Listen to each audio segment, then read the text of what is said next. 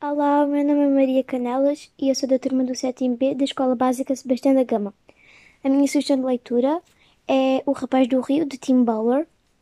Este livro, para mim, foi um livro muito interessante e também que envolvia muitos mistérios e era um livro muito curioso. Eu recomendo este livro a pessoas que gostem de suspense, mistérios, aventura. O livro conta a história de uma rapariga chamada Jess e do seu avô. O seu avô pensa que é o maior artista do mundo e a Jess pensa que é uma nadadora profissional, também a melhor do mundo. O seu avô já anda um pouco velhote e com um inesperado ataque cardíaco. Então Jess tenta ajudar o seu avô a cumprir um dos seus últimos desejos, ou seja, levar a sua família toda à terra natal. Será que eles vão conseguir?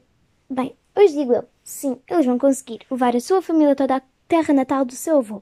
No entanto, é aqui que a história vai vai começar assim a criar um pouco de suspense e mistérios. Quando a Jess e a família do seu avô e também chegam à terra natal, Jess encontra um rio perto da casa. Um rio assim misterioso, escondido no meio da floresta. E como Jess se considera a melhor nadadora do mundo, ela decide investigar. E agora, o que é que achas que Jess vai encontrar? Será que aquele rio é um rio muito misterioso e cheio de segredos como ela pensa?